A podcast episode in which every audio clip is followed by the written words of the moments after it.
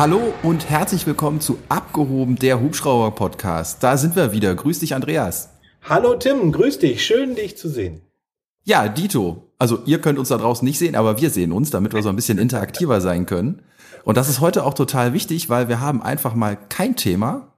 Also machen wir einfach das Thema, was wir so in den letzten zwei Wochen eigentlich erlebt haben, was bei uns überhaupt so passiert, was wie vielfältig auch ähm, der Beruf als Hubschrauberpilot sein kann. Andreas, willst du anfangen? Du hast ja auch spannende Sachen erlebt in den letzten zwei Wochen.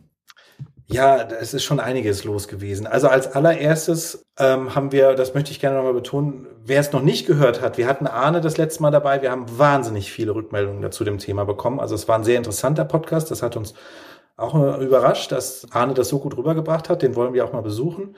Und ähm, das Letzte, was jetzt äh, bei mir spannend war, ich war ja auf der Fluglehrerfortbildung bei Airbus. Die war ja das erste Mal seit fünf Jahren dort wieder vom Deutschen Hubschrauberverband organisiert.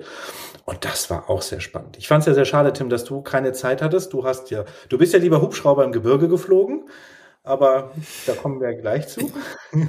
Genau, ja, das war ganz schlimm, das war ganz schlimm. Ja. Das äh, hat, hat so tiefe Narben hinterlassen, die werde ich mit euch noch teilen.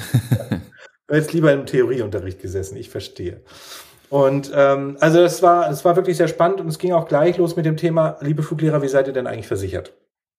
Und was kann man denn alles als Fluglehrer so machen, wo man dann hinterher doch noch beim Schlawittchen gepackt wird und gesagt wird, das, sorry, das, das, da bist du dran schuld und so weiter. Also das war ähm, schon mal ein sehr spannendes Thema, weil einfach, ich glaube, jeder in diesem Raum auch ähm, dann sich gesagt hat, jetzt muss ich mal meine Versicherung überprüfen, ähm, wie ich denn eigentlich versichert bin. Also da geht es um das Thema, wenn du nebenher was machst, so wie ich als Prüfer mache ich ja was nebenher und ähm, dann musst du einfach versichert sein, weil wenn da die Karre abschmiert, dann bist du halt eben dran, sozusagen, ja. Ähm, das war schon mal eine ganz spannende Geschichte. Dann ging es nochmal ganz groß um das Thema Crew Resource Management ähm, und es ging auch nochmal um Vermeidungs- und Exit-Strategien. Also wenn ich in der Schulung drin bin, wie kann ich es vermeiden, in schwierige Situationen zu kommen und wie komme ich aus dieser Situation eigentlich auch wieder raus? Wie weit lasse ich denn den Schüler gehen, bevor es mir zu spät ist einzugreifen? Ich bin einfach jemand, der extrem spät eingreift, weil ich mir äh, immer sage, je länger ich den Schüler in dieser schwierigen Situation lasse, umso mehr muss er dafür tun, um wieder rauszukommen, umso höher ist der Lerneffekt. Und ähm, das möchte ich ihm gerne mitgeben und deswegen gehe ich immer extrem spät rein, weil ich da auch ein gewisses Vertrauen habe, was ich da entwickeln kann. Und ähm, da gibt's andere, aber das hängt auch mit Erfahrung zusammen, muss man ehrlich sagen, die einfach früher reingehen, klar. Die Unerfahrenen sind da ein bisschen schneller drin. Was mir sehr gefallen hat, das war äh, die Airbus-Führung das hatte ich in meiner Story auch schon mal gesagt. Das war einfach großartig, das nochmal wieder zu sehen. Die sind ja mit ihren Kapazität, Kapazitäten bei der H145 sowas von am Limit. Ausgebucht bis, bis in die Berge, kann man eigentlich sagen. Ähm, und das Spannende ist, da du läufst durch diese Produktionsreihe und dann ist da links und rechts über ein Schild, ah, warte der geht nach da und der geht nach da. Ist total spannend zu sehen, aus welchen Ecken der Welt die denn bestellt werden, ja auch wenn Geld keine Rolle spielt, auch bei der H145 gibt es das ja, was es da für Innenausstattungsmöglichkeiten gibt für VIP. Unglaublich, ja. Und man darf sich das aber jetzt nicht wie so ein Fließbandprozess vorstellen, wie in der Autoindustrie, dass da auf dem Fließband das Ding zusammengebaut wird. Es dauert nämlich 100 Tage ungefähr, bis so eine Maschine fertig ist, 85 zum Zusammenbauen und nochmal 10 bis 15 mit dem Einfliegen, bis sie dann an den Kunden übergeben wird. Ähm, sondern die stehen erstmal überall in Boxen, und dann reist die Mannschaft praktisch von Box zu Box und baut ihren Teil dazu ein. Nicht der Hubschrauber reist, sondern die Mannschaft. Und irgendwann geht's dann eine Halle weiter oder ein Teil von der Halle weiter und da wird dann eben der Innenausbau gemacht. Die Lackierung findet zwischendurch irgendwo dazwischen statt und so weiter. Also es war schon sehr spannend, was da an Hubschraubern rumsteht. Toll. Ja, das, das, ich, ich durfte das auch. Also ich habe äh, damals mein Type-Rating bei Airbus direkt bekommen für die 145. Das ist jetzt auch schon ein paar Jahre her. Das, ich fand das hochinteressant und ich habe das, glaube ich, schon mal irgendwann im Podcast erwähnt, haben wir eben auch schon kurz drüber gesprochen. Die ganzen Kabel, die da drin verlegt werden, also diese Kilometer an, an Verkabelung, wenn man das sieht, ich weiß nicht, welcher Masochist sich diesen Job aussucht, das durchführen zu dürfen. Das ist unfassbar. Also ich würde ja. da direkt aufgeben. Das ist wie so ein 42.000 Teile Puzzle vom blauen Himmel. Ja, genau richtig. Und mit dem fängst du jedes Mal beim Neuen an, ne? Ist nicht so, du hast ja. es geschafft, yeah, sondern jedes Mal das Neue. Also das ist wirklich wahr. Wenn man da ein Kabel vergisst, dann ja, alles, alles wieder, alles wieder aufreißen. Ja, nee, das ist kein Spaß. Die Kabelstränge und diese ganzen dünnen Kabel und alles, was dabei ist, also das ist schon super. Und ähm, auch der letzte Vortrag bei uns, der war auch super. Da ging es um das Thema ja, Mikrostörungen. Jetzt habe ich es nochmal. Ich nenne es mal Mikrostörungen einfach eben. Also da ging es um das Thema, wenn einfach Schüler, obwohl sie da sind und viel Geld ausgeben, gar nicht bei der Sache sind, weil einfach uns mittlerweile so viele Dinge in diesem ja, Kosmos, der uns umgibt, sozusagen begleitet. Und ähm, da kommt eine SMS hier oder ach, gerade gelandet, der Hubschrauber läuft noch, noch nicht mal abgestellt, schnell der Frau schreiben, ich bin sicher gelandet, Herzchen und so weiter. Also sofort mit den Gedanken, obwohl die Maschine noch gar nicht steht, sofort irgendwie woanders. Und ähm, das war auch ganz gut. Das merken wir auch, dass das bei uns jedenfalls in der zivilen Fliegerei hier und da doch mehr wird. Da muss ich sagen, beneide ich dich so ein bisschen. Da hatten wir ja eben schon mal drüber gesprochen, dass ihr nicht so das Thema habt, weil du einfach sagst, wenn ein Schüler zu dir kommt, der ist da isoliert, der, das ist sein Job, das ist seine Aufgabe, der da ja. sozusagen nachgeht. Und bei uns ist das eben ein Nebenjob, nenne ich es jetzt mal, oder ein Hobby oder, ne, das läuft bei euch ein bisschen professioneller ab, oder? Äh, ja, natürlich, wie du sagst, das ist der Job und die sind da zu 100 Prozent, ja, für freigestellt kann man jetzt nicht sagen, die sind abgeordnet in die Schule und die haben den einen Job in dem Moment, du wirst jetzt Hubschrauberpilot, du musst lernen, Ne? Du musst fliegen, du musst dieses und jenes. Und wie du gesagt hast, diese Mikrostörung, natürlich gibt's die auch. Ne? Also das Handy, das Smartphone ist immer präsent, jeder nutzt es. Also mhm. du nutzt es ja auch für eine Flugvorbereitung, nochmal schnell ins Wetter gucken. Wie ist denn das aktuelle QNH? Ne, mal eben gemacht, äh, viel schneller, als wenn ich mir eine Artis eindrehe, kann ich da eben mit zwei Tipps auf dem Handy, habe ich meine aktuellen Wetterdaten vom Flugplatz und von denen drumherum. Mhm. Von daher ist das natürlich immer, immer dabei und ja, Klar, das kommt auch bei uns vor, aber ich habe muss ich sagen, auch selber mehr oder weniger erfahren. Ich habe ja das Capri-Rating mal angefangen, habe dann irgendwann für mich entschieden, ist nicht mein Hubschrauber. Ähm, mhm. Aber auch, ich habe gemerkt, auch während des Ratings, ich habe so reingepresst. Ne, ich habe so in meinen Terminplan um meine Arbeit, um meine privaten Sachen drumherum geplant und bin dann mal ganz schnell eben mit der Capri anderthalb Stunden geflogen. Und das ist nicht gut.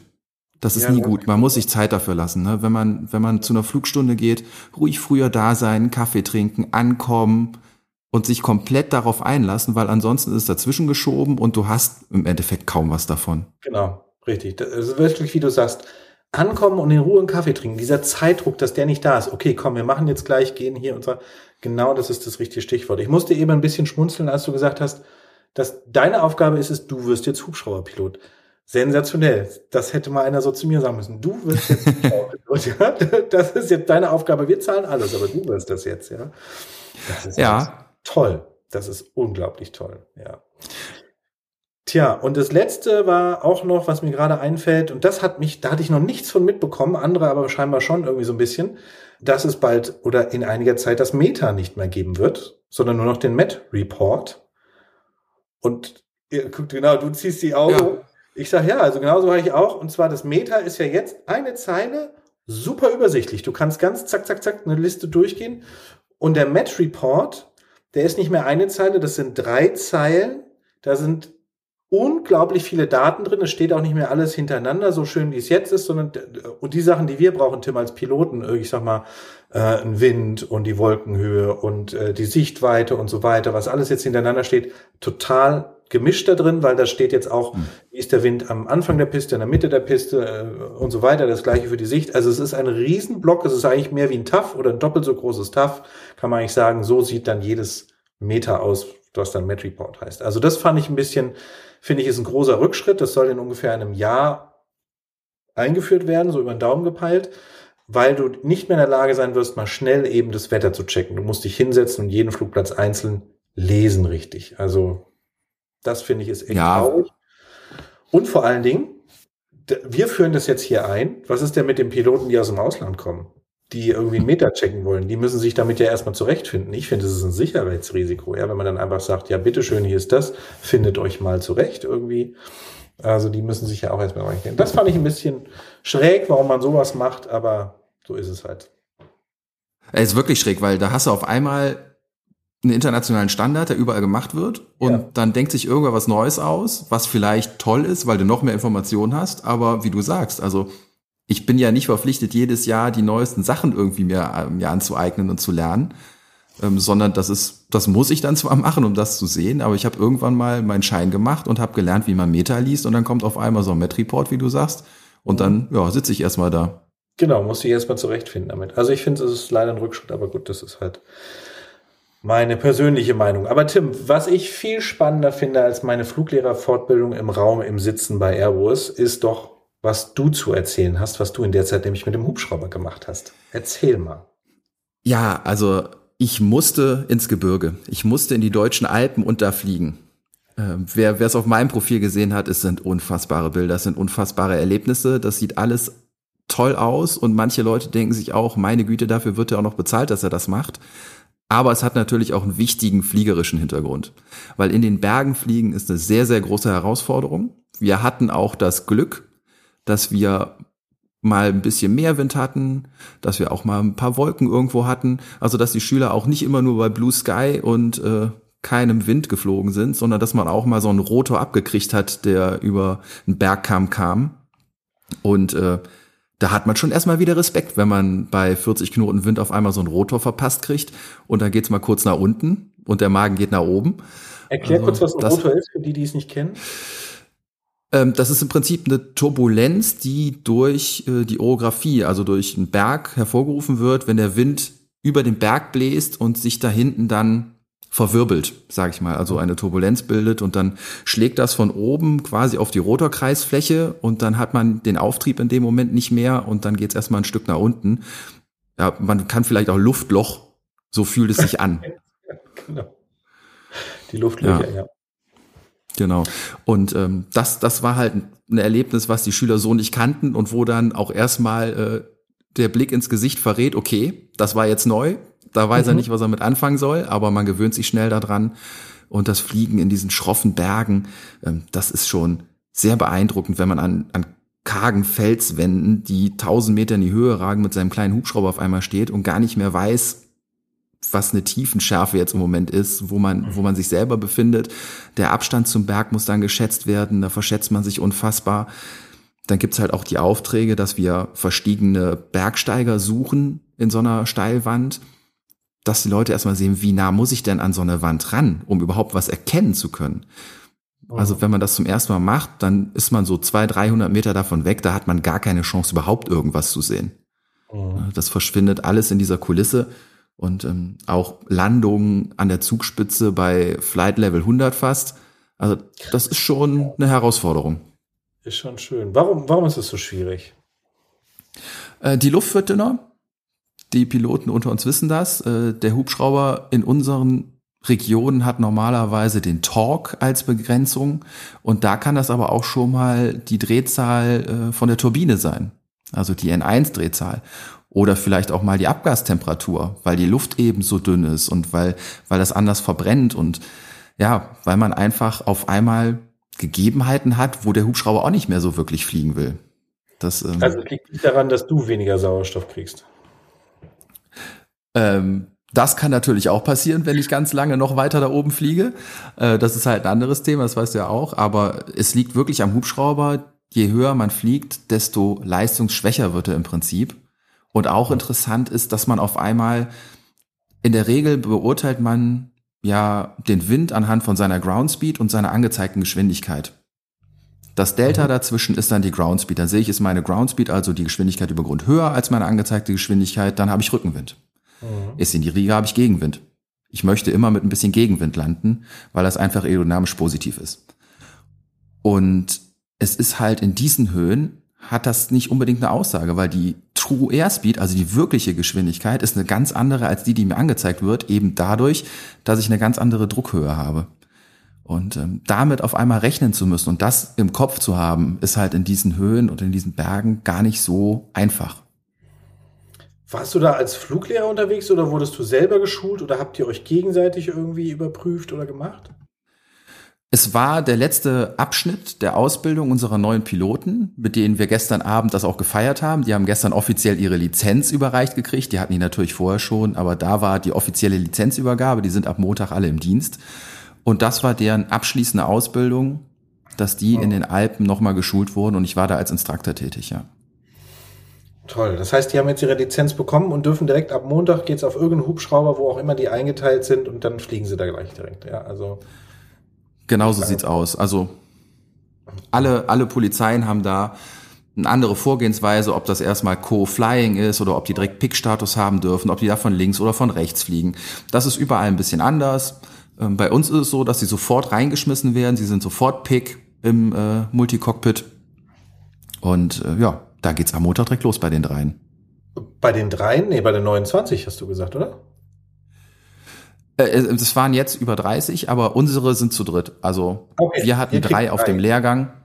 Ja. Genau. Äh, die hatten wir geschickt, die kriegen wir jetzt wieder, die Jungs. Und ja, die sind ab Montag dann im Dienst, beziehungsweise einer hat direkt dienstfrei am Montag, weil er so clever in den Dienstplan reinkommt, dass er am Montag direkt frei hat. Auch nicht schlecht. Äh, ja, aber die sind ab jetzt Einsatzpiloten der Polizeifliegerstaffel Nordrhein-Westfalen. Das ist schon cool. Also ihr habt ja auch schöne Hubschrauber, das muss man ja echt sagen. Also es ist ja wirklich eine spannende Aufgabe. Es ist ja sehr vielfältig, was du mir auch erzählt hast, als ich dich mal besucht habe. Es ist schon, ist schon, ist schon ein toller Job, muss man echt sagen. Toll. Ja, ist ein super Job und ähm, ich habe den dreien das jetzt auch nochmal gesagt, wie stolz sie darauf sein können, dass sie das alles geschafft haben, wo mhm. sie jetzt stehen. Und ich finde das immer so schlimm, weil man fühlt sich bei uns dann, wenn du frisch aus der Ausbildung kommst, dann darfst du noch nicht nachts fliegen, dann darfst du noch keine ähm, Spezialeinsatzkommandos fliegen, dann darfst du noch keine ähm, Feuerbekämpfung machen. Und dann kommst du dir so ein bisschen vor, so, oh, ich bin ja hier so ein Nichtsnutz. Sobald es dunkel wird, kann keiner mehr was mit mir anfangen. Und ähm, da muss man auch einfach mal die Augen aufmachen und rausgucken, wie viele sich um diesen Job die Finger ja. lecken würden, ja. auch wenn sie nur tags fliegen dürfen. Aber das ist, ich, genau, das musste man denen vielleicht nochmal sagen, weil es ist ja wie, wenn du frisch deine Lizenz im zivilen Bereich machst, dann kommst du dahin, dann darfst du halt auch erstmal nur eine Robinson 44 fliegen und nicht irgendwelche Leute ausbilden und eben nur die Pipeline und die Rundflüge und nicht gleich auf einen Rettungshubschrauber und so. Das ist ja ganz normal, ja. Ja, ja, gut, okay. Und bei euch fliegen sie ja direkt 145. Das ist ja schon holla, die ja. Waldfee, ja. Absolut. Was muss man denn machen, um bei euch Pilot zu werden? Weil mittlerweile haben wir sehr viele Hörer dazu gewonnen, die vielleicht denken, oh, das würde ich auch gerne machen. Wie komme ich denn jetzt zum Tim ins Cockpit? Ihr macht doch da ein tolles Projekt. Ja, wir machen das nicht, die Bundespolizei macht das ja. Ja, genau. Ne? Ähm, bei uns, bei uns muss man Polizist sein und kann sich erst nach abgeschlossener Ausbildung und drei Jahren bewerben. Also alle Polizisten, die hier gerade zuhören und da Bock drauf haben, wir haben auch ab Januar wieder ein Auswahlverfahren. Ähm, wir werden drei neue Piloten einstellen. Mach das. Tim hat gesagt, ist nicht so schwer. es ist nicht so schwer. Ähm, es ist wirklich nicht so schwer. Es ist ein super faires Auswahlverfahren. Wir haben es ein bisschen überarbeitet. Wir haben vorher auch Infotage, wo wir den Interessenten nochmal alles Mögliche erzählen, wie die Ausbildung läuft, was sie danach erwartet, was in der Auswahl überhaupt vorkommt, auf was sie sich vorbereiten müssen und können. Ähm, ja, das ist eine kurze Werbung. Also alle, die äh, mindestens drei Jahre nach dem Studium Polizisten sind in NRW, können sich auf jeden Fall bewerben. Und externe Länder, why not? Also versucht's einfach auch in NRW. Wir sind eine coole Truppe, bei uns kriegt er Spaß. Nein, aber Andreas, was du meintest, ähm, dieses Pilotprojekt der Bundespolizei, da kann ich mich auch als Nicht-Polizist und Fußgänger bei der Bundespolizei bewerben und sofort bei der Einstellung zum gehobenen Dienst der Bundespolizei direkt als Pilotenbewerber, Bewerberin bewerben. Und dann wird man schon zu Beginn seiner Ausbildung getestet. Und unter bestimmten Voraussetzungen macht man dann das dreijährige Studium bei der Bundespolizei und geht danach sofort in den Lehrgang zum Berufshubschrauberführer in. Ja. Toll. Ja, das ist wirklich schön. Das ist wirklich eine tolle Sache. Und ich glaube, die suchen auch in den nächsten Jahren eine ganze Menge. Also von daher, lohnt sich das schon, weil normalerweise muss man die Ausbildung ja selber bezahlen und da hat man dann eben die Chance, dass man es nicht muss und eigentlich trotzdem auch einen schönen, abwechslungsreichen Job hat. Also, ne, du hast die Möglichkeit, Fluglehrer zu werden, du fliegst diese ganzen Sachen, äh, du kannst sogar in die Rettung gehen bei der Bundespolizei. Ja, also sind ja. schon so Sachen dabei. Ja, und alle Ratings werden dir ja auch bezahlt. Also Dir wird der ja. Rücken freigehalten. Ne? Also es ist eigentlich so, du hast keinen finanziellen Aufwand. Du zahlst dann natürlich mit anderen Dingen. Du zahlst da mit deinem Privatleben auch so ein bisschen, weil da natürlich ein Dienst dahinter steht, der auch einiges von dir erwartet. Aber jemand, der es echt ernst meint mit der Fliegerei und vielleicht auch noch so ein bisschen Rechtsstaatsgefühl hat und dafür gerne einsteht, für den ist das auf jeden Fall eine super Kombi. Mhm. Gut, Privatleben ist bei mir auch schwierig, würde ich sagen. Das hast du in der Zivilfliegerei auch. Jetzt gehe ich ja bald wieder für zehn Tage nach Rostock, also von daher da muss ich auch ein bisschen rundreisen. Ja, ich hatte jetzt, äh, das fiel mir jetzt vorhin noch ein, ich hatte auch Near Miss, seitdem wir den letzten Podcast aufgenommen hatten. Ähm, oh. oder kurz davor war das sogar bei einem anderen. Ja, wir waren in der Platzrunde. Ich habe einen Checkflug abgenommen. Mörner Robinson 44 und ähm, haben halt unsere Notmanöver in der Platzrunde abgespielt in Reichelsheim und dann haben wir gehört, da meldet sich ein Flugzeug fünf Minuten ne, vorm Flugplatz ist es dann da. Es war auch sonst nichts los, war nur wir an dem Platz. Naja, und irgendwie, wo wir gedacht haben dann so, ja, jetzt müsst ihr doch mal irgendwo von irgendwo ankommen, ne? Ist ja schon bald soweit. In dem Moment ruft mein Pilot, ich saß ja links als Fluglehrer, nee, als Prüfer und rechts, der sagt neben mir, boah, Mist, und reißt die Maschine rechts rum. Und dann war oben, links oben über uns, 30 Meter weg, war der Flieger. So an uns vorbei. Ja, also wir waren gerade im Querabflug. Der hat alles andere als den Gegenanflug getroffen, wo man ja normalerweise einfliegt. Und dann habe ich mal gesagt, hm, jetzt mussten wir gerade ausweichen und da, wo Sie fliegen, ist eigentlich überhaupt keine Platzrunde. Da kam überhaupt keine Antwort dann. Und dann hat sich im Nachhinein, so wie er das ganze Ding geflogen ist, auch rausgestellt, der ist völlig überfordert gewesen mit seiner Maschine. Also der wusste weder, wo er war, noch hat er irgendwie eine Ahnung von irgendwas gehabt, muss man leider echt so sagen. Der hat so einen Schrott zusammengeflogen und ähm, ist dann gelandet äh, der Tower hat ihn dann wohl noch mal irgendwie versucht einzunorden, aber er war wohl nicht einsichtig. Im Gegenteil, er hat dann gesagt, er hat dann sein iPad gezeigt, hat gesagt, guck hier, ich bin die Platzrunde geflogen, so bin ich geflogen. Ich habe ja aus aus äh, Flightradar 24 mir auch den Auszug von der Maschine geholt. Es war halt einfach zu sehen, dass der so gar nichts getroffen hat, was er irgendwie treffen hätte müssen. Ähm, das war ein bisschen schwierig. Ich habe das dann natürlich auch gemeldet. Allerdings macht dann natürlich die Bundesaufsicht, das Bundesaufsichtsamt für das Bundesamt für Flugaufsicht macht dann nichts. Die nehmen das nur mit in ihre Statistik rein. Ja, hm. ähm, sowas muss man eben melden. Aber das war schon ganz und knapp. 30 Meter sind halt leider in der Luft wie, ich glaube 30 Zentimeter am Boden so ungefähr muss man sich das vorstellen. Es ist halt einfach nichts. Ja, zwei ja. Rotorkreisdurchmesser. Tja, das ist das, wo wir eine geschlossene Formation mitfliegen, aber da weiß zumindest jeder, was er tut. Und ihr fliegt in die gleiche Richtung. ihr fliegt immerhin schon mal in die gleiche Richtung. Das war halt da nicht so, ja. Das war einfach 90 Grad, wir geradeaus und der so über uns drüber, ja. Das hätte dann gut gepasst. Puh. Ja, das kommt immer wieder vor, ne? Aber krass, ja. wie du auch erzählst, ne, dass sonst nichts los ist und dann genau. trifft man sich trotzdem da so blöd.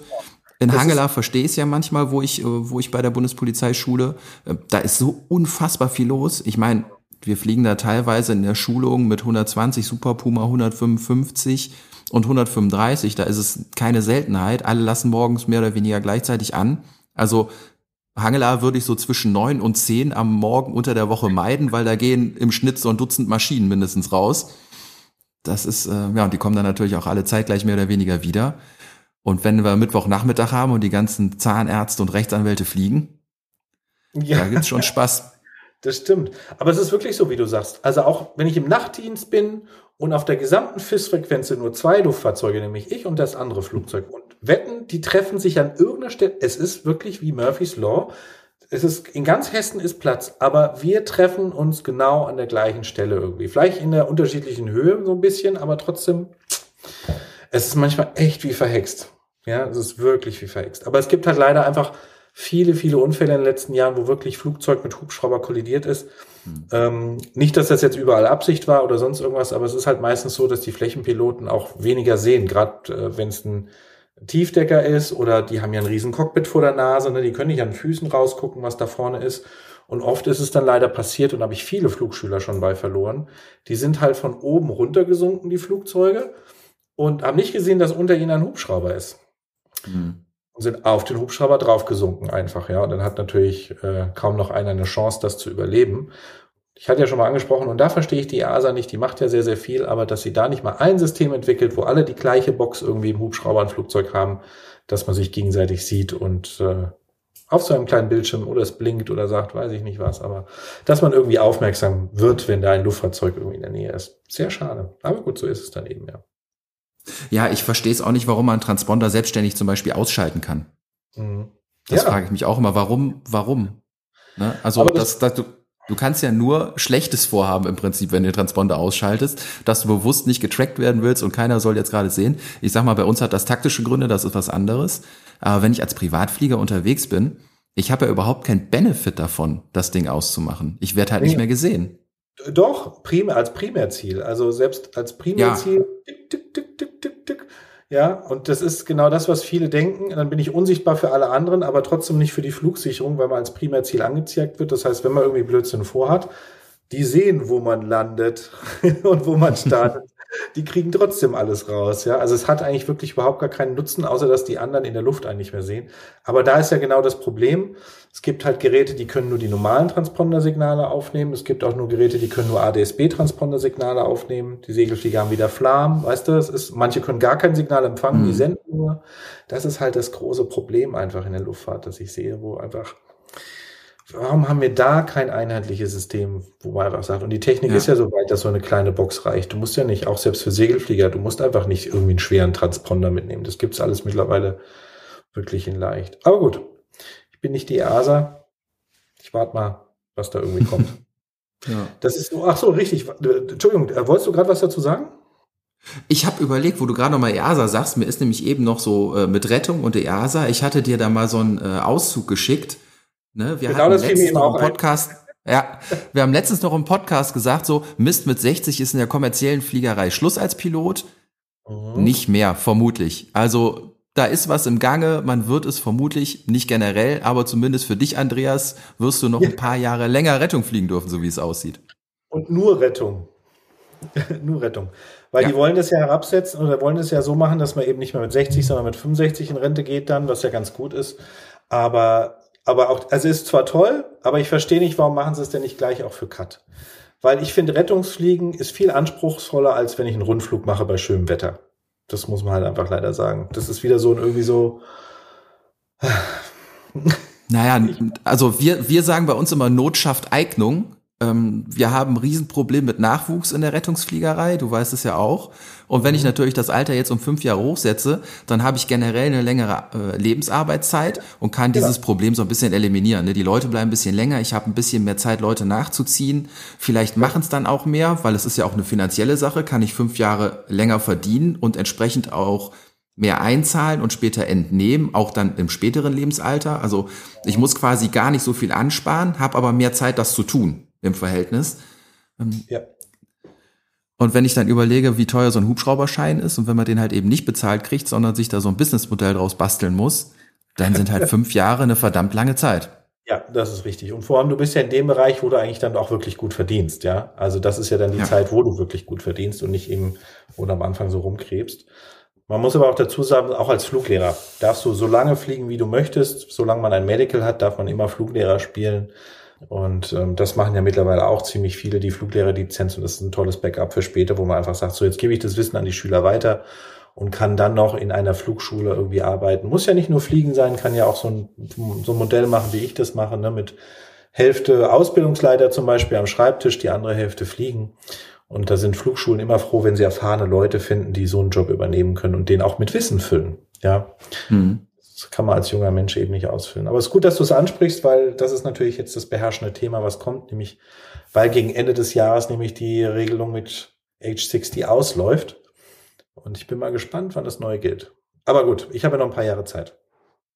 Ja, aber äh, ungefähr zur Zeit, wo eine Veranstaltung in Madrid ist, hast du ja auch Geburtstag, habe ich ja erfahren letztens, als wir uns darüber unterhalten haben. Weißt du da jetzt schon mehr? Apropos älter werden, Age 60 oder was? ja, ja, nicht Age 60, aber äh, ja. gehst du zur Rotos? Weißt du jetzt schon mehr? Das ist geplant, ja. Seit, seit, seit einer halben Stunde weiß ich mehr. Also es, es scheint wohl äh, so weit zu gehen, dass ich das genau an meinem Geburtstag, nämlich am 29. November, schaffe, da zu sein. Und zufälligerweise habe ich gehört, du bist auch da. ja, ich komme ganz spät am 28. an. Da können wir hervorragend in deinen Geburtstag noch feiern. Oder, genau. nein, du kommst ja also später, dann an deinem Geburtstag feiern. Ja, genau. Also das war auch mein Plan, irgendwie später am 28. runter und dann am 29. Äh, Halligalli auf der Messe. Und am 30. habe ich schon wieder Nachtdienst. Nee, Entschuldigung, Tagdienst. Ja, also ich muss am 29. dann auch schon hm. wieder hoch irgendwann. Aber da gibt es sicherlich eine Spätmaschine, die ich irgendwie nehmen kann, dass ich dann nicht irgendwie tagsüber fliegen muss. Ja. Aber so wird's wohl ja. sein. So ist der Plan. Hm. Also ich freue mich drauf. Ich bin mal gespannt. Das ist ja die erste Hubschraubermesse, die reist. Ähm, ne, jetzt haben wir ja zweimal in Deutschland gehabt. Das allererste Mal ist wegen Corona ausgefallen und ähm, jetzt ist in Madrid. Ähm, ich, ich weiß nicht, ob es stimmt, wo das nächste Mal ist, deswegen will ich gar nichts zu sagen, aber ich bin jetzt echt mal gespannt, ob sich das lohnt oder ob dann irgendwann die Messe in fünf Jahren sagt, wenn sie, weiß ich nicht, in Marseille war und in Rom und weiß ich nicht was, sondern sagt, nee, lohnt sich nicht, machen wir lieber an einem Platz. Mal gucken. Also ich bin auch mal sehr gespannt, ja. Ja, was da so ist, was die Spanier da alles so präsentieren. Aber es muss wohl schon ganz gut sein, was da aktuell geplant ist, ja. Ist ja auch keine schlechte Stadt, um eine Messe mal zu besuchen. Nee, äh, wirklich nicht. das stimmt.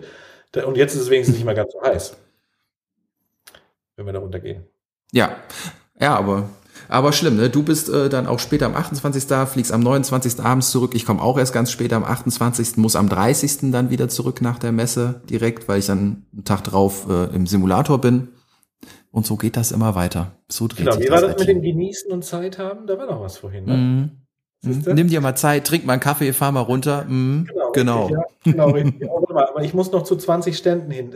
so ungefähr, ne? Ja, also es ist, es ist wirklich ja. leider so. Früher war es wirklich mal so, dass ich gesagt habe, geil, jetzt Nebensaison, es wird alles ein bisschen ruhiger irgendwie, November, Dezember. So ab Mitte Dezember muss man ja sagen, steht aber trotzdem irgendwie so die Zeit ein bisschen still, in Anführungsstrichen, jedenfalls bei uns. Die Flugschule, es ist alles sehr ruhig, weil das Wetter einfach immer oft so schlecht ist, ne? keine Rundflugaktionen mehr. Das fällt alles weg. Klar, die Rettung, die läuft natürlich weiter und die Pipeline-Fliegerei auch, aber irgendwie so, da wird so ein bisschen weniger. Aber jetzt, so wie es früher mal war, als ich noch in einem anderen Unternehmen geantwortet, äh, gearbeitet habe, dass wirklich so im November, Dezember diese ja, das ist, mhm. das gibt's gar nicht mehr irgendwie. Ist immer noch irgendwie Vollgas, Vollgas, Vollgas, ja. Hm. Immer noch Sommersaison. Ich weiß auch gar nicht, wie wir es geschafft haben, irgendwann mal den Podcast anzufangen. Wenn ich mir unsere Terminpläne jetzt angucke, haben wir schon Probleme, immer wieder eine neue Folge zu machen, Termine zu finden. Ich hoffe auch, dass es ab Dezember, Januar ein bisschen weniger wird, dass wir noch mal ein bisschen mehr produzieren können. Ja, ja, genau. Wir sind ja immer noch im Sommersaisonmodus, das ist richtig, ja, das stimmt schon. Ja, es ist, äh, es ist dann doch schwierig, ne? Aber auch gerade, wie gesagt, du hast deine Fortbildungen, du hast deine Termine, da bist du irgendwo unterwegs. Dann ist das Gleiche wieder bei mir. Oder ich bin in der Rettung. Dann ist ja Podcast auch schwierig aufzuzeichnen eben. Ne? Wenn wir dann, wenn ich dann weg muss, dann fangen wir dreimal an und kommen nie zum Ende und ähm, hilft ja auch keinem irgendwie was. Ja. Hm. Aber jetzt geht's halt auch wieder los mit der Schlechtwetterzeit. Das merkt man jetzt gerade bei uns in der Rettung eben wieder. Ähm, äh, ich hatte es jetzt neulich, wir hatten einen, wurden nachts alarmiert und dann stand die Zielklinik stand nicht fest und wir hatten ja jetzt wirklich lange Perioden von richtig gutem Wetter, Tag und Nacht. Aber das war für mich so der erste Nachteinsatz, wo ich gedacht habe, okay, es wird wieder Herbst, weil wir mussten dann unterwegs umdrehen, weil es einfach nicht ging. Obwohl das Wetter am Zielort mhm. brachial gut war, aber zwischendurch hing dann doch die Suppe. Und wir haben es auch letzte Nacht wieder gemerkt, der Rostocker und der Gießener hingen beide in Hamburg fest. Die kamen gestern Abend nicht mehr nach Hause. Mhm. Da hat der Christoph Hansa ein schweres Leben gehabt, würde ich mal sagen. Der dann zwei Konkurrenten. ja. ja. Und deswegen da hat man auch schon mal so eine Folge. Immer gut, wenn man sich noch mal ein bisschen Wechselwäsche und eine Zahnbürste ja. einpackt. Man genau. weiß nie, ob man nach Hause kommt, ja. Genau so ist es, ja. Da ist die Tagschicht vom, ich meine, für die Nachtschicht vom Gießener war es toll, die konnte jetzt durchschlafen, war ja kein Hubschrauber da. Aber die Nachtschicht, die hing dann eben oben in Hamburg fest. Und ich weiß gar nicht, ob sie jetzt runtergekommen sind. Ich habe es vorhin nicht mehr verfolgt. Also bis heute Mittag waren sie nicht mehr da. Ähm, es war ja doch lange echt schlecht. Gute Frage.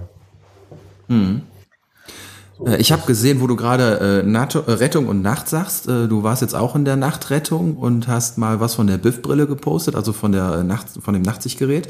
Und mhm. ihr habt den weißen Phosphor. Ich muss dich dringend mal besuchen kommen und mir das Ding angucken. Ja, mach das gerne. Macht es gerne. Wir haben ja auch neue Brillen bestellt. Ich weiß nicht, ob das die gleichen sind oder ein anderes Modell, kann ich dir nicht sagen. Das dauert ja immer, bis die da sind, aber komm sehr gerne mal vorbei.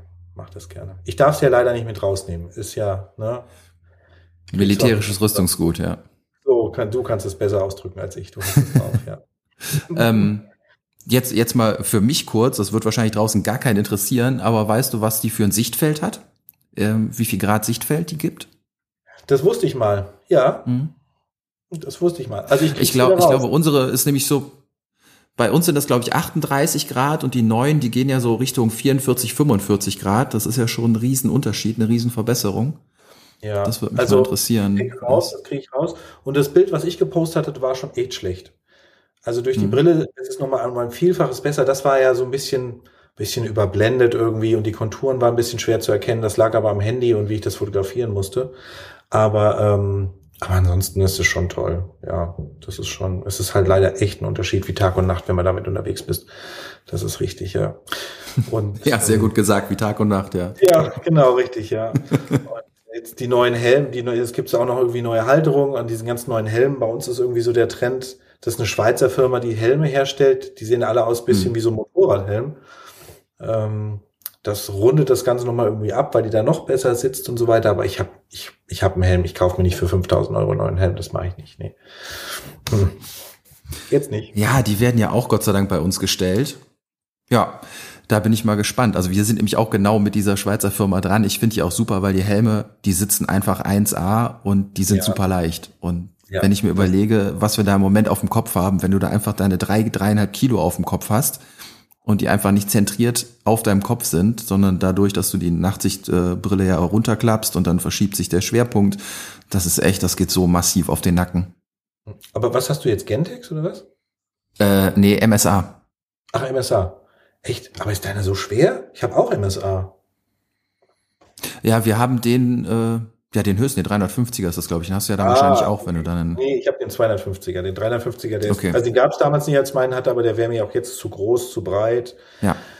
Irgendwie so. Der hat den Vorteil, der hat natürlich die Halterung direkt vorne schon mit dran. Ich muss da so eine Spange drauf machen auf meinen. Aber ähm, ja, der ist einfach, der, es kann sein, dass der ein bisschen schwerer ist, weil er halt größer ist, ja. So, da habt ihr die 350. Ja, der ist mega massiv. Mhm. Ja, wir hatten früher immer Gentex, da waren alle mit zufrieden. Mhm. Aber äh, mit dem MSA, hm, ich bin nicht so wirklich zufrieden und ich bin da nicht der Einzige. Weil der einfach, äh, der wird halt auch in Größen ausgeliefert, ne? S und M und L und XL. Und da musst du halt mit Polstern das selbstständig irgendwie an deinen Kopf anpassen. Ja. Und ähm, die Schweizer Firma, wir wollen jetzt keine Werbung machen, wie heißt die nochmal? LD oder so? Kannst du nicht sagen.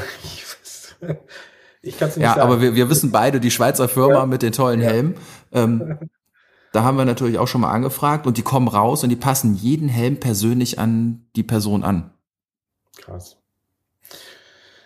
Den Service haben wir aber, glaube ich, nicht. Also ich bestelle dir immer beim Luftfahrtbedarf in Mannheim. Ich kann es auch sagen, bei Friebe. Mhm. Ne? Ja.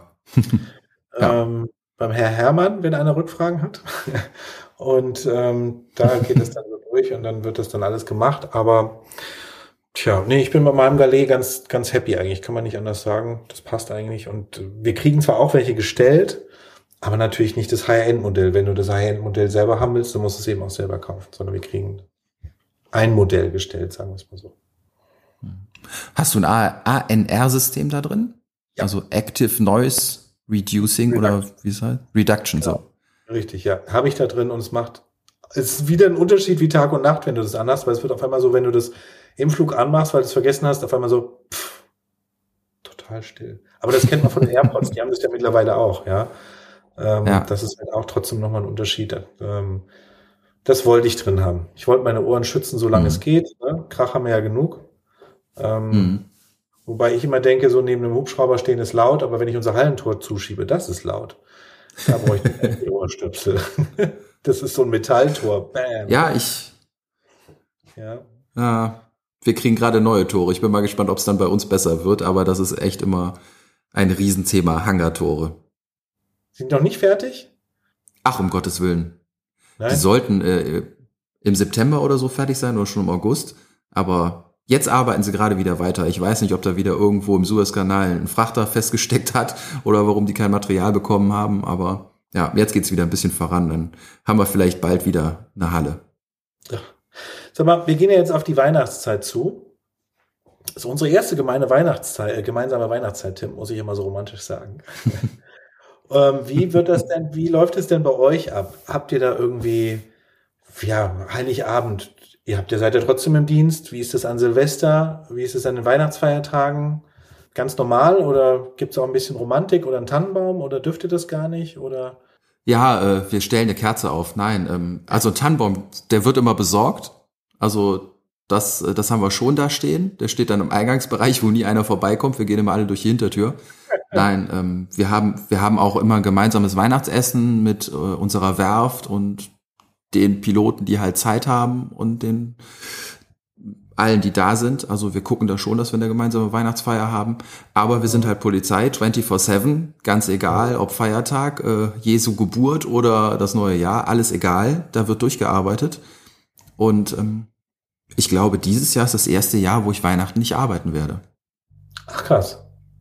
Ja. ja Ansonsten bin ich, bin ich immer, also meistens auch Heiligabend. Dann sind sie alle bei ihren Familien und äh, die Kinderlosen dürfen kommen zur Arbeit. Also ihr Kinderlein kommt Familie nicht. sozusagen bei der Polizei. genau. ja, man findet sich ja dann auch zusammen, ne? Dann sprichst ja. du dich ab und da wird auch nicht der Dienstplan durchgezogen. Wir machen das so, wir sagen, alles klar, wenn sich genug Leute finden, und das ist meistens so, ähm, dann können alle frei haben, außer die, die halt freiwillig diese Dienste machen. Und mhm. ähm, dann sprichst du dich auch meistens mit deinen Buddies auf der Arbeit ab, mit denen du am besten kannst. Und dann sagst du, ach komm, wir machen den Heiligabenddienst und dann kochen wir schön zusammen und ja, das ist eigentlich auch immer ganz nett. Ja, das glaube ich dir. Das heißt, du weißt eigentlich gar nicht, was du jetzt an Weihnachten machen sollst, gell? Du bist ja arbeitslos. Ich bin arbeitslos. Ich werde äh, besinnlich mit der Familie, dass die mich auch mal wieder sieht, äh, werde ich mein Weihnachten dann wahrscheinlich verbringen, ja. Das ist ja auch schön. ist doch toll. Ja. Wir haben bei uns haben wir auch so eine Rotation drin, ne? Dass mal der eine mehr, der andere weniger, je nachdem ob mit Familie, ohne Familie, neu dabei, ne? Oder sonst irgendwas. Muss natürlich auch, weil wir ja auch entweder Tagdienst bis spät haben, bis 21 Uhr oder rund um die Uhr, je nachdem welcher Hubschrauber. da ist das immer so, ja. Oder eben am nächsten Tag raus. Dienst ab halb sieben, sage ich jetzt mal, zum Beispiel in Gießen. Dann ähm, darf man nicht zu tief ins Glas gucken an Heiligabend, ja.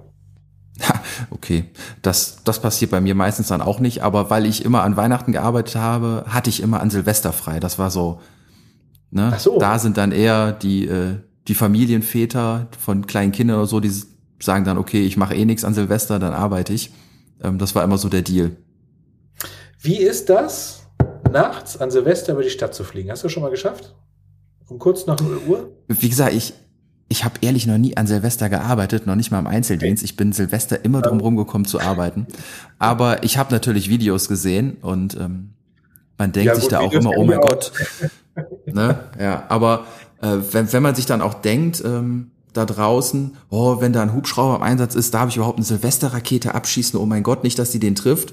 Ähm, die Raketen fliegen deutlich tiefer, als glaube ich alle, alle denken und als ich auch immer gedacht habe. Das ist wirklich alles ganz unten tief am Boden. Ja, das sieht dann, das Feuerwerk sieht von oben ganz nett aus, aber es gefährdet uns nicht wirklich. Also macht euch keine Gedanken, aber überlegt euch trotzdem zum Wohl der Tiere, ob ihr unbedingt böllern müsst. Ich mache es nicht aber mhm. das ist jedem, jedem überlassen. Ähm, ich kann immer nur sagen, spendet lieber ein bisschen was ans örtliche Tierheim oder so. Ja, weil, das stimmt, ähm, das hast du schön gesagt. Ich, ja, ich habe selber einen Hund gehabt, der eine panische Angst hatte vor Feuerwerk und äh, die beruhigen sich lange nicht, wenn die so ängstlich mhm. sind. Und ich hatte am nächsten Tag immer Probleme, den Hund überhaupt auf die Straße zu kriegen. Mhm. Ja, also so ein persönlicher Appell von mir, überlegt euch das zweimal, ob ihr unbedingt böllern müsst. Das heißt, Weihnachten fliegst du nicht, aber Silvester. Ähm, dieses Jahr. Also dieses Jahr, nee, gar nicht. Ha, gar nicht. Gar beides nicht. Beides nicht. ich habe gedacht, dann hast du dieses Jahr den Wechsel. Ach so, das siehst du mal, dann gar nicht. Ja, nee, ich bin ja, ich bin ja aus dem Einsatzflugbetrieb quasi jetzt rausgeschmissen worden. Ich bin ja jetzt äh, in der Aus- und Fortbildung, stellvertretender Aus- und Fortbildungsleiter. Ich versuche immer wieder in den Einsatz zu gehen, aber ich halte mich jetzt auch bewusst raus, weil ich habe das jetzt 15 Jahre lang gemacht, dieses an Weihnachten arbeiten. Ähm, wir haben genug neue, die können auch mal. Ja, ihr habt jetzt drei neue, die könnt ihr alle verschleißen an den Feiertagen. Ja, leider nicht, weil die dürfen ja bei uns noch nicht nachts fliegen. Die müssen erstmal 150 Stunden so sammeln, 200 Stunden und dann kriegen die erst Biff. Aber wir, ich bilde jetzt im November drei neue äh, NVG-Piloten aus, also drei neue Nachtpiloten und die können dann direkt mal Dienste an Weihnachten und Silvester übernehmen, ja. Aber habe ich da irgendwas verpasst? Weil du jetzt sagtest, du bist jetzt aus dem Einsatzdienst irgendwie raus. Ist das jetzt neu? Äh, das ist eigentlich, nö, seitdem wir das hier machen, ist das so. Aber okay. ich bin noch sehr häufig im Einsatz, weil ich mich selber reinsetze. Ah, okay, ähm, deswegen. Aber so. off offiziell, offiziell hätte ich einen 9-to-5-Job, aber ich bin nicht der 9-to-5-Typ. Also ich arbeite auch im Büro, dann gerne mal einen Spätdienst und äh, wenn da ein Flug reinkommt, dann gucke ich mit ganz großen Augen, ob ich nicht nochmal darf. und meistens wird's mir dann auch gestattet, dass ich mich auch nochmal einen Hubschrauber setzen darf und Einsatz fliegen darf. Ich will. Ja. so wie ich um, um jeden Einsatz kämpfe, den ich irgendwie ergattern kann. Tja, toll, Tim. Menscheskinder. Ja. Das war mal so ein bisschen Smalltalk von uns beiden. Ja, du, ähm, wir haben eben noch drüber geredet. Ich glaube, ganz am Ende erzähle ich es auch nochmal. Äh, die, die aufmerksam zuhören, fragen sich ja, wann kriegt der Typ endlich IFA? ähm, das hängt jetzt gerade wieder beim Luftfahrtbundesamt, ob ich das machen darf, weil ich hatte ja die erste Prüfung geschrieben und die war leider nicht so gut wie mein Gefühl. War jetzt nochmal da. Ich war nochmal in Braunschweig beim Luftfahrtbundesamt und habe meine Prüfung abgelegt in einem Raum. Lass mich lügen, Andreas knapp 40 Leute passen da rein, würde ich schätzen. Ich sogar 50. Ich meine sogar 50. Aber auf sowas um den Dreh auf jeden Fall. Ja. Ein sehr, sehr großer Raum mit Einzeltischen, Rechnern und ähm, wir waren am Donnerstag wirklich zu zweit in diesem Raum und haben die Prüfung geschrieben. Unglaublich. Also habe ich noch nie erlebt. Egal, wann ich beim Luftfahrtbundesamt war, da war immer was los. Nie, es war nie voll, aber es war immer und da zu zweit in dem Raum ist schon eine Strafe. Ja, war eine persönliche Betreuung, sage ich mal, durch die Aufsicht dann. Aber ähm, an alle, die das angehen, Berufspilot äh, werden zu wollen und da mal hin müssen, es ist immer wieder aufregend, auch für mich, wo ich schon ewig äh, mit der Fliegerei jetzt zu tun habe, gefühlt. Auch wenn ich da wieder hingehe und die Fragen klicken muss, die dann da so erscheinen. Ich habe teilweise auch wieder die Hände über dem Kopf zusammengeschlagen. Ich verstehe es einfach nicht, warum man Fragen maximal kompliziert formulieren muss und Fallen einbauen muss und dann quasi, okay, wenn er das jetzt nicht richtig gelesen hat, dann rechnet er und dann kriegt er so ein falsches genau. Ergebnis raus und genau ja, das nehmen wir auch mit in die Auswahl. Und das, genau. das verstehe ich nicht. Ne? Das ist genau. Das ist nicht pro Pilot geschrieben, diese Frage, dass man die leicht verstehen kann, sondern die bauen wirklich, wie du schon sagst, Fallen ein, dass du diese Frage, wenn du sie nicht wirklich genau liest und wirklich genau anschaust, dass du dann definitiv einen Fehler machst ähm, da denkt man so, ja, die, natürlich liest man sich die Frage durch. Ja, aber man muss teilweise jedes Wort für Wort nochmal auseinandernehmen, weil da irgend, wenn man den Satzbau wirklich so leicht liest, dann sagt man, das ist es, aber wenn man es dann nochmal genau auseinander nimmt, dann kommt man erst auf, einen anderen auf ein anderes Verständnis. Verstehe ich auch ja. nicht. Ich verstehe es auch nicht, warum, äh, warum man nur eine Antwort anklicken kann und in manchen Fragen dann zwei Antworten aber richtig sind. Ne? Mhm. Principles of Flight, sage ich nur. Also auch das finde ich, naja, aber gut. Deswegen ja. wechseln ja auch ganz viele zur Ausdruckkontrolle und machen da jetzt ihre Prüfung und nicht mehr beim Luftfahrtbundesamt. Ja. Kann man übrigens machen, werfe ich mal schnell ein. Egal, bei welcher Flugschule man seine Theorieausbildung macht und seine Praxisausbildung macht, wenn man die abgeschlossen hat, kann man auch sagen, ich will nicht zum, B, äh, zum LBA, ich kann auch bei der Ausdruckkontrolle meine Prüfung machen. Das geht. Und da kriegt man sofort das Ergebnis nach der Prüfung und da kriegt man auch meistens innerhalb weniger Tage einen Termin. Also die sind da sehr serviceorientiert sozusagen. Also Tim, ich drück dir echt die Daumen, Menscheskinder, ja. ja, ich das bin gespannt. die, die Praxis. Zeit. Ja, das ist es wirklich. Äh, aber die Praxis ist ohnehin erst nächstes Jahr im August, weil vorher gar keine Möglichkeit ist, weil ich bis dahin wieder quasi ab Januar komplett geblockt bin mit Ausbildung, Fortbildung, Weiterbildung, EM, oh Gott, Sommerferien, da steht schon wieder so viel an, dass mein Jahr bis August schon wieder voll ist.